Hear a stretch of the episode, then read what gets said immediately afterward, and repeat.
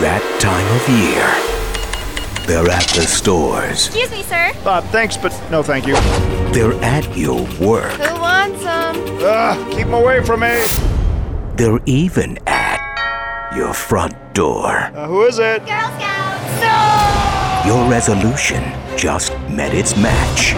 All right, fine. Give me some Thin Mints and some Samoans. You mean Samoas? Whatever. Just give me five bucks.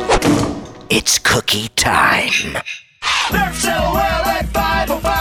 Powered by Illegal Beats. Search LOLs on iHeartRadio.